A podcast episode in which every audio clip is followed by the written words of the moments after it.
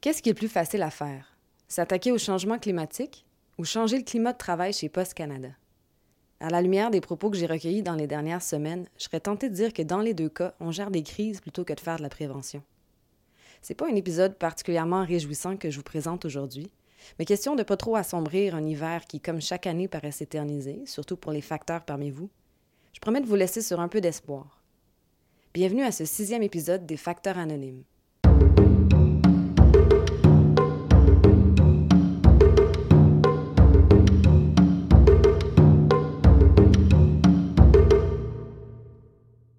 Aujourd'hui, on se lance dans une réflexion sur le climat de travail et le pouvoir des gestionnaires avec trois invités. Luc Brunet, professeur en psychologie du travail et des organisations à l'Université de Montréal, Mathieu Dupuis, professeur en relations du travail à la TELUC, et ça commence avec l'histoire de Christian Morin, ancien superviseur à Post Canada. Christian est d'abord engagé comme camionneur, mais assez rapidement, sa supérieure voit chez lui des habiletés de gestionnaire. Elle lui propose de devenir superviseur. Il a effectivement déjà occupé des fonctions similaires, alors il accepte la promotion et il est envoyé dans un bureau école pour apprendre son nouveau métier. C'était quand même nouveau. Là. Il y avait des chargés de projet, il y avait des gens euh, impliqués dans ça pour que lorsqu'un superviseur arrive, qu'on le forme de A à Z avec une feuille de route. C'est super bien pensé, mais ça n'a pas été respecté, ça n'a pas été suivi. C'est l'hiver, son formateur est débordé. Il se fait beaucoup envoyer sur la route, aider des facteurs et livrer lui-même du courrier à l'occasion. Mais pendant ce temps-là, les six semaines de sa formation passent sans qu'il ait vraiment appris la base. Même au début, je ne vais pas faire des formations sur Internet parce que ça a pris, je crois, trois semaines avant qu'on me débloque mes accès. Il se fait dire que s'il souhaite finir sa formation en ligne, il peut toujours le faire le dimanche avec un petit verre de vin. Et puis, il se fait catapulter dans un bureau de poste. Mon jour 1, je m'en souviendrai toujours, il y avait un employé en détresse émotionnelle qui nous euh, menaçait de se suicider dans son véhicule. C'est ma première heure. Moi, dans un autre contexte de travail, c'est sûr, c'était le programme d'aide aux employés par partir en ambulance. Je suis la dernière personne à y parler cette journée-là. J'aurais pas aimé que ce soit moi qui puisse dire à sa famille qu'elle s'est finalement pendue dans son véhicule. Hein. Eux, c'est le contraire. Ils lui ont dit d'arrêter de niaiser et d'être réveillé. Et ça, j'en venais pas. Moi, j'ai demandé à la personne qui était là écoute, euh, tu m'enverras un email comme quoi tu prends la responsabilité de cette personne-là. C'est grave, là. Elle est au bout, au bout de nerfs, elle craque, elle a craqué, la fille. Assez que moi, dans ma journée, peu importe les activités que j'avais, je suis parti par moi-même deux fois aller la voir sur la route. Et quand je l'ai vu, le premier réflexe qu'elle a eu, elle dit C'est quoi, tu là Elle était très agressive. Tu me check Là, j'ai dit Non, non, je viens pas te checker. Je m'en viens voir comment tu vas. Et là, c'est pas le superviseur qui te parle, c'est l'être humain qui parle à un autre être humain. Je veux savoir comment tu vas. As-tu besoin de quelque chose? Qu'est-ce que je peux faire de quoi pour toi? Comment ça se passe? Es-tu euh, beaucoup en retard, pas en retard? Tu te sens-tu comme étouffé par ta tâche? Poser plein de questions là, pour l'aider. Puis aussi, c'est sûr, côté gestionnaire, me dire ça n'arrache, m'envoyer du monde l'aider. Christian a réalisé que la détresse émotionnelle était assez présente dans ce bureau de poste-là. Je voyais arriver des gens, je pensais qu'ils étaient nouveaux, mais non, ils, étaient, revenaient d'un burn-out. Il y avait des postes vacants. Tu dis, ah, OK, qui s'occupe de ça? Personne, on ne sait pas qui, en burn-out. Voyons, je me faisais répondre, je ne sais pas combien de fois par semaine qu'une personne est, ah non, c'est plus elle, je ne sais pas c'est qui, il est en burn-out ou c'est plus lui. J'ai eu au moins trois employés en peu de temps. Je n'ai pas été longtemps, là, euh, superviseur, quelques mois. Trois personnes qui pleurent, pour moi, c'est ça beaucoup. Là. Avant d'aller travailler ou en revenant. Tu vois, c'est une usine à burn-out. Il y a de la détresse à l'intérieur de ça. C'est incroyable. Euh, mon comme je dis, quelqu'un qui dit Moi, là, je t'ai cœuré, puis ça broye, la fille, elle n'est plus capable. Puis qu'on me dise oh, c'est parce qu'elle est diabétique. J'avais du monde diabétique, puis il ne disait pas qu'il était pour se suicider. Là. Ici, je fais intervenir Luc Brunet, qui se spécialise dans la notion de climat de travail. Si on a plusieurs cas de burn-out dans une organisation, on devrait se poser la question qu'est-ce qui se passe? Ben, il y a entre autres ça qui se passe. On me disait faut pas que tes facteurs fassent trop d'overtime. OK. Mais un matin, je ne pouvais pas envoyer un facteur parce que j'avais pas de clé. je dis comment je fais pour l'envoyer si je peux pas lui donner une clé pour ouvrir ses, ses boîtes postales? Euh, quelque chose qui ne va pas. Là, c'était de défaire des trousseaux de facteurs qui commencent plus tard mais vu que les journées étaient très longues parce qu'il y avait une surcharge de colis, tôt ou tard, quelqu'un attendait pour des clés. Et c'était le rituel comme ça chaque jour de travail. Ou encore pire, un camion. Et qu'on ne trouvait pas, il était où le camion? Il était ni à mécanique, ni dans le cours. Donc c'était impossible. Une chose est sûre, n'était pas dans le cours, j'avais fait le tour. Il était quelque part dans le plan Saint-Laurent, puis on ne sait pas où le camion. Christian, lui, c'est un passionné de gestion. Il a essayé de comprendre comment faire pour améliorer les choses. Ça a commencé par créer un lien de confiance avec ses employés, mais ça s'est pas tout à fait tourné à son avantage. Donc, euh, j'ai mobilisé tout le monde, je les ai dit. Voici qui je suis. Euh, voici ce que j'essaye de faire. Euh, j'ai besoin de votre collaboration, vos habiletés, vos compétences. Vous êtes les professionnels sur le plancher, beaucoup plus que moi.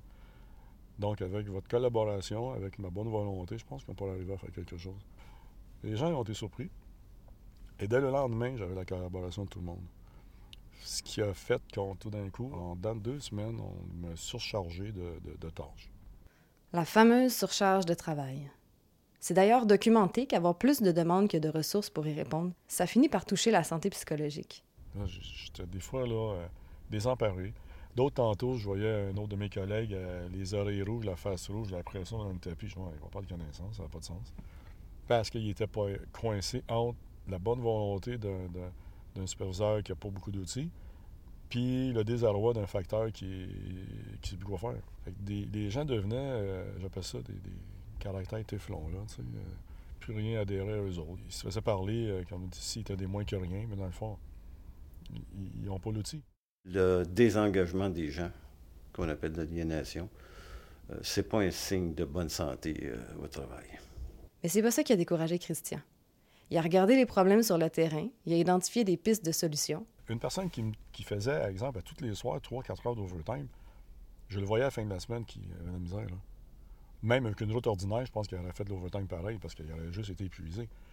On travaille, euh, je voyais les gens partir à moins 27, moins 28, euh, ou ben non, des journées de neige. Je me disais à la fin de la semaine, moi c'est mort. Je sais pas moi ce qu'il fait. Je me disais, comment je peux faire, tu sais? Ça prend une façon de faire. Puis là, ben non, c'est comme ça pour ce Canada. Mais j'ai déposé des questions des facteurs. Si je pouvais t'aider, accepterais-tu? Si je pouvais trouver une façon, est-ce que tu serais d'accord? Et à ma grande surprise, même si c'était conventionné puis drôlement dur à bouger. Il y a des gens me regardant en disant ah, enfin, quelqu'un comprend. Fait je me dis bon, OK, eux, aimeraient se faire aider. D'un autre côté, on dit non, tu ne fais pas ça. Puis d'un autre côté, ben, pénalise-les parce qu'ils font l'overtime. Voyons. Qu'est-ce que tu veux que je fasse vraiment, patron? Là, euh, fait que c'est ça, je, je t'ai confronté à ça en plus. Tu vas les rencontrer, tu vas dire, ben là, il en a fait un peu trop, il faut que tu leur dises, faire sensibilisation. la une campagne de sensibilisation sur le sortant, c'est bien beau, là. Mais ça ne peut pas faire autrement, j'ai pas de chiffre pour vraiment prouver tu sais, dire à quelqu'un, tu m'as coûté pendant un mois de temps, trois heures d'overtime euh, par jour, mais pas avoir de chiffres pour lui dire euh, que tu as raison. Christian a fini par démissionner, à peine quelques mois après être entré en poste. À un moment donné, je me disais, bon, je garde espoir, j'étais un acharné, moi, ça va se placer. Mais je m'apercevais qu'il n'y avait rien qui pouvait changer, rien que j'aurais pu faire qui allait améliorer. Puis je me faisais toujours dire, euh, bienvenue à Post Canada, c'est comme ça Post Canada. Je trouvais ça un peu triste de voir que, euh, entendre une phrase comme bon, bienvenue à Post Canada. C'est comme si, mettons, euh, je sais pas moi, peu importe, l'école bleue euh, à Montréal, ils dirait ben, nous autres, on déneige pas, puis bienvenue à Montréal. ça n'a pas de sens, ça. pour moi, ça C'était pas dans mes valeurs de gestion de pouvoir dire je vais être là, il vient pas aller tirer le chèque. je préférais m'en aller, quitte à, à, travailler pour moins cher, de quoi que j'aime moins, mais que je me sentais efficace. Et c'est probablement ce que Luc Brunet lui aurait conseillé de faire. Dès qu'on commence à se poser des questions sur notre travail, dès qu'on commence à avoir des symptômes euh, psychosomatiques sur notre travail, on n'est plus capable de dormir, il faut juste penser à ça. Puis qu'on commence à se sentir dévalorisé, c'est là qu'il faut intervenir. Il ne faut pas attendre parce que si vous tombez au fond du baril, comme on dit si bien, ça va être plus long à remonter. Et ça risque, si vous sortez d'un burn-out, de rester avec des faiblesses. Dans un premier temps, si vous percevez que le climat est mauvais, euh, apprenez à gérer votre stress dans un premier temps pour survivre là-dedans. Parce que si on n'est pas capable de changer l'environnement parce que c'est trop complexe et tout ça, puisque ceux qui contrôlent l'environnement ne réalisent pas ce qui se passe, bien nous, à ce moment-là, il faut apprendre à survivre dans cet environnement-là. Travailler dans un climat malsain, c'est un peu comme être un arbre dans une forêt de Californie. Il y a des bonnes chances qu'un jour ou l'autre, tu sentes qu'il y a un peu de fumée dans l'air. Mais mettons que tu as confiance aux pompiers, tu peux quand même croire que tu vas pas finir brûlé. En fait, comme l'explique Luc Brunet, le climat de travail, c'est avant tout une question de perception on va être touché bien souvent par notre perception qu'on a en seulement de l'arrangement physique, la qualité des lieux, la salubrité et la façon dont on est reçu par les gens. Ça, ça va faire partie du climat. Ça nous donne une perception à savoir est-ce que j'aimerais travailler là ou pas. Et c'est beaucoup plus cette perception-là qui oriente nos comportements que la réalité elle-même. C'est quoi les effets d'une mauvaise perception de l'organisation chez les employés? Ça peut avoir des effets sur euh, la productivité, ça peut avoir des effets sur les, comportements de civilité, euh, sur euh, la, démotivation des gens aussi. Donc, il peut y avoir des effets pervers à ça. Et du côté des gestionnaires, est-ce qu'ils réagissent différemment? Souvent, les, les, gestionnaires vont avoir tendance, quand ils perçoivent que le climat n'est pas très bon, à adopter des structures, des règlements autoritaires qui vont faire en sorte que le climat va être encore plus mal perçu et on entre dans un cercle qui se détériore. Hmm, mal perçu, comme par exemple le lockout de 2011, la loi spéciale de 2011 ou encore la loi spéciale de 2018. Une loi spéciale, c'est jamais très bon pour le moral des troupes. Ça, c'est un fait. Quand les gens rentrent parce qu'ils ont l'impression qu'ils ont été vaincus. Vous savez, il faut toujours surveiller le respect de l'estime de l'autre dans un conflit. Si vous écrasez l'autre, vous pouvez être sûr que vous, allez, vous avez infligé des blessures qui risquent de prendre très longtemps à revenir. Puis à la prochaine convention collective, il risque de surgir. Puis avec un escalade en plus. Parce que toutes les frustrations qui n'auront pas été réglées, bien, ça s'additionne. Un climat, ça se détériore rapidement, trois semaines, et ça se reconstruit très lentement. Ça peut prendre 20 ans dans une institution. Donc, ce que Christian a perçu du climat de travail à l'hiver 2018 est peut-être encore un effet du conflit de travail de 2011. Ça allait mal, mais une deuxième loi spéciale quand la forêt brûle encore, on dirait que c'est comme envoyer une bombe pour que l'incendie s'arrête. C'est quoi les motivations à détruire ce qui est déjà fragile? Ah, mon Dieu, est-ce qu'ils savent que le climat de travail est mauvais? Bien souvent. Euh, et, vous savez, il n'y a, pas souvent une très bonne connexion entre les employés et la direction. Puis quand le climat de travail commence à se détériorer, ça prend du temps avant que la direction le sente. Comme je dis si bien, quand la, il commence, la direction commence à sentir la fumée, c'est parce que le feu est pris partout en bas. Et à ce moment-là, ben là, ils interviennent comme des pompiers, mais euh, en, intervenant en urgence, de même, on ne peut pas régler les problèmes. Déjà, si on donnait à la direction de Poste Canada quelques signes à observer pour déterminer que le climat de travail s'est détérioré, ça pourrait être lesquels? Probablement beaucoup de taux de roulement, des cas de maladie, problèmes de burn-out, euh, problème peut-être aussi de harcèlement ou euh, de vandalisme qui vont survenir ou de manque d'entretien. On n'entretient pas le, matériel, on le laisse faire. Euh, la désaffiliation des gens. Je pense que c'est des points que Christian a relevés pendant son bref passage comme superviseur. Est-ce qu'il y en a d'autres? Les accidents de travail augmentent en général dans les cas de mauvais climat. Il y a des recherches qui appellent ça climat de sécurité. L'individu est tellement tourmenté par les problèmes de travail qu'il va avoir tendance à faire des erreurs. Le nombre alarmant d'accidents de travail, c'est déjà connu par les dirigeants de Post Canada. Il me semble que c'est l'évidence même qu'on serait dû pour un changement de climat. Alors, on commence où? Il euh, va falloir faire un diagnostic et regarder quelles sont les dimensions les plus faibles en termes de perception chez les employés. Est-ce que c'est la communication, la prise de décision, la confiance en soi? Euh, puis, on va utiliser les dimensions qui sont peut-être encore fortes pour essayer de retravailler. Ça peut prendre des années pour reconstruire. Mais il faut faire un bon diagnostic, puis il faut y aller graduellement. On ne peut pas faire pousser une fleur en tirant dessus. Il y en a toujours des éléments positifs dans un climat négatif. C'est rare que ça va être complètement négatif. Quand on fait une intervention, on va s'arranger pour garder ceux qui sont positifs, on va les garder. On, va les utiliser, j'appelle ça comme levier. On va les renforcer. Sa communication est bonne, on va renforcer sa communication en espérant que d'autres, qu'on puisse à ce moment-là intervenir sur d'autres dimensions en gardant ceux-là fortes. Puis ça va se reconstruire à partir du moment où les gens vont s'apercevoir qu'ils sont dans un milieu dans lequel on a une justice organisationnelle qui est présente et dans lequel les gens qui nous euh, dirigent sont compétents. Mais demander un diagnostic pour un gestionnaire, ça prend beaucoup d'humilité, j'imagine. Oui, c'est un peu la vue d'un échec. Alors, ça peut prendre toutes sortes d'autres noms aussi. Les interventions, hein, bien souvent, ils vont parler de développement organisationnel, alors de restructuration, euh, ça, on peut retrouver, ça peut passer sous plusieurs approches.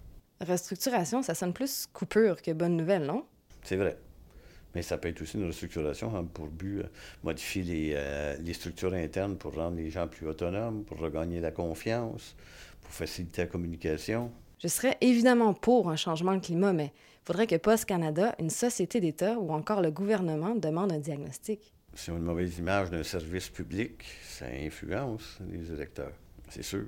Puis si, mettons, la demande venait du syndicat? Comment le syndicat est-il perçu par la direction? Est-ce qu'il va accepter qu'il fasse un diagnostic? En tout cas, il y, a des susceptibilités qu'il faut protéger. Bon, ben, si on ne peut pas changer l'environnement à la grandeur du pays, on peut toujours se rabattre sur les microclimats. Les bureaux de poste sont un peu ça.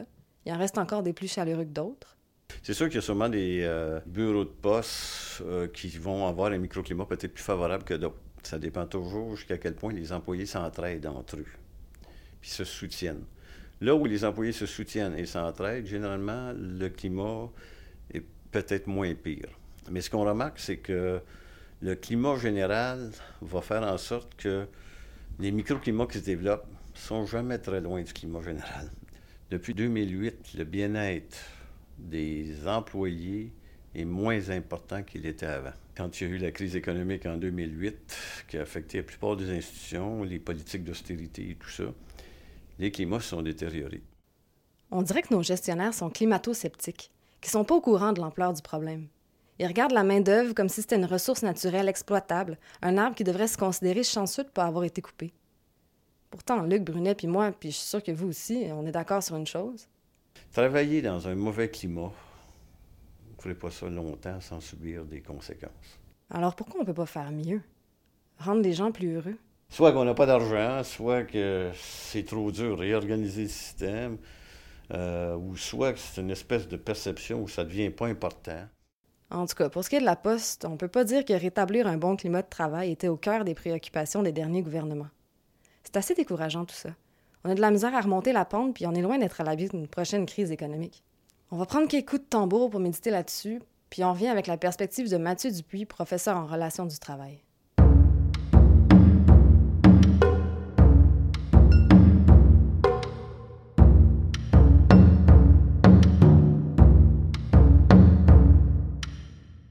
Mathieu Dupuis étudie principalement les relations entre les syndicats et les gestionnaires et s'intéresse aussi au rôle de l'État dans cette dynamique-là. Quand je lui parle de loi spéciale, lui, ce qu'il conclut, c'est que c'est le fruit d'une, euh, disons, d'un changement de tactique étatique face aux relations du travail. C'est-à-dire? Ben, ils veulent contrôler les revendications syndicales, à mon sens. Là, euh, c'est sûr qu'on pourrait le voir en sciences juridiques ou en, dans les études plus classiques de relations industrielles comme l'État est neutre.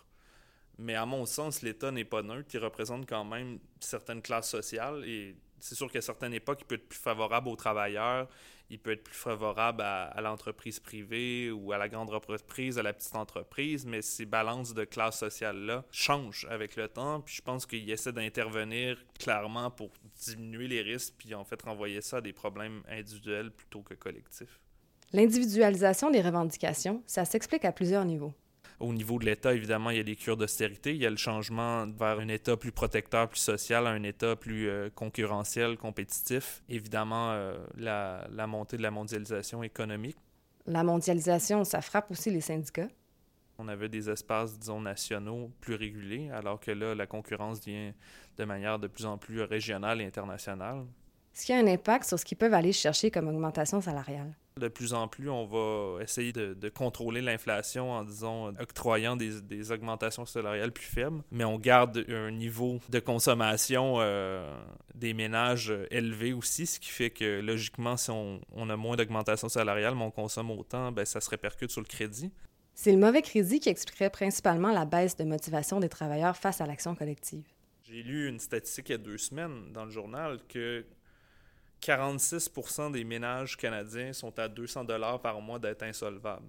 S'il y avait une baisse de revenus de 200 dollars sur un mois, il y aurait 46% des ménages actuellement qui tomberaient dans l'insolvabilité. Quand, je veux dire, on est pris à la gorge, il n'y a plus de moyen de se retirer du travail parce qu'on est très endetté. Donc, c'est clair que le rapport change là-dessus. C'est pas pour rien que le patronat utilise de plus en plus le cadre parce qu'il sait que, que les gens peuvent pas tenir autant. Donc, en, provoquant un lockout, on met à la rue les gens qui tombent sur euh, un revenu moindre, puis ça va peut-être avoir un impact plus fort sur le syndicat à accepter des concessions. Je pense que c'est un facteur très central euh, au-delà d'une supposée individualisation qui, qui, est réelle, mais il y a aussi ces facteurs économiques-là qui sont très forts. Cette individualisation-là, ça change aussi le rapport entre les employés et leurs syndicats. Il y a une attente différente c'est comme si on voyait davantage le syndicat comme un prestataire de services qui devait nous apporter des choses plutôt que qu'un instrument collectif. On veut, on veut être défendu, on veut avoir un, un service lorsqu'il y a un grief. Puis c'est sûr que la pénétration de plus en plus intense de droits individuels dans les relations du travail amenait ça aussi. Euh, les accidents de travail, euh, on veut être bien servi, donc on dit euh, je paye tant par année je veux avoir un service, mais ça, ça reste quand même qu'historiquement, c'est un plus des instruments collectifs qu'on veut créer. se donner des fonds de grève, se donner des, euh, des journaux syndicaux, euh, faire du lobby politique. C'est à ça que ça sert, parce que c'est une institution collective. Si le contexte économique change, le rapport entre le syndicat et le patronat change aussi. Dès que l'État puis le patronat s'est mis dans la tête de réduire l'inflation, de, disons, de, contenir les coûts puis restaurer la profitabilité, euh, de plus en plus, le, changement s'est opéré au sein du, du mouvement syndical. Est-ce qu'on refuse tout, qui est à perdre nos membres, qui est à perdre les emplois, ou on, on essaie de trouver des façons, disons, euh, soit de faire des concessions, plus de coopération, de, euh, disons, d'implication, euh, de changer, disons, de mantra syndical versus s'opposer à tout changement. On s'implique, donc on va avoir un impact favorable sur l'entreprise. Je ne veux pas dire que c'est le meilleur scénario, mais ça reste que si on, les met en, perspective avec les transformations qui ont eu lieu depuis les années 80, ça, ça peut justifier d'une certaine manière. Sauf que les conséquences sur les travailleurs sont désastreuses. Puis sur la solidarité syndicale aussi. Et sur le climat de travail, comme le dirait certainement Luc Brunet. Mathieu Dupuis n'hésite pas à dire que derrière les problèmes de santé psychologique des travailleurs, qu'on a tendance à individualiser aussi, se cache une violence économique. Ben, c'est un concept, c'est un concept violence économique. Ce que je veux dire, c'est qu'il n'y a pas juste des problèmes individuels, puis il n'y a pas juste la violence visible, il y a aussi la violence d'un système qui exclut, hein, qui, euh, qui précarise, qui polarise les gens, qui crée des nouveaux statuts. Euh, dans les milieux de travail, qui détricote euh, les avantages sociaux, la protection sociale. Et c'est une forme de violence économique qui a un impact psychologique sur les gens quand même. Euh, la précarité, c'est difficile. Une loi spéciale, est-ce que c'en est un cas de violence économique? C'est une violence économique parce que ça vient briser les aspirations collectives de, gens. Ça vient dire euh, finalement vos revendications ne sont pas légitimes. Ça vient neutraliser en fait ces actions-là collectives. Donc c'est une forme de violence en effet c'est pas pour critiquer personne, mais il faudrait quand même se demander quand on a perdu la guerre, est-ce qu'on retourne au combat avec les mêmes méthodes? Est-ce que les syndicats sont vraiment les meilleurs commandants à l'ère du chacun pour soi? Il faut reconceptualiser la notion d'acteur collectif qui est le syndicat, puis l'élargir, quitte à sortir des voies institutionnelles normales, puis peut-être mettre de l'argent dans des choses qui peuvent paraître un peu inutiles sur le, sur le coup, mais qui, à long terme, vont, vont, vont germer, puis euh, donner des, euh, des fleurs, peut-être. des fleurs collectives. Parce qu'il ne peut pas juste s'en remettre à donner des services puis à, judiciariser des problèmes. Sinon, c'est jouer le jeu de l'individualisation des relations du travail. Est-ce que c'est plus facile de rétablir un bon climat de travail dans une organisation victime de violences économiques que d'intervenir sur les changements climatiques? On dirait que non. Il y a urgence d'agir, mais on endure, parce qu'il est sûrement pire ailleurs. On endure comme les autres, comme les infirmières, comme les profs, les travailleurs sociaux, comme tous ceux à qui on donne des ordres au lieu de donner de l'aide. Je vous avais promis de l'espoir à la fin de l'épisode, mais je me rends compte que ces trois entrevues-là m'ont juste permis de mieux diagnostiquer ce qui va mal. Le conseil que je retiens, c'est qu'il faut apprendre à gérer son stress quand on s'enracine dans un environnement qu'on peut malheureusement pas changer. Alors en attendant que nos dirigeants aient la pleine conscience de la réalité de leurs employés, je vous invite à méditer.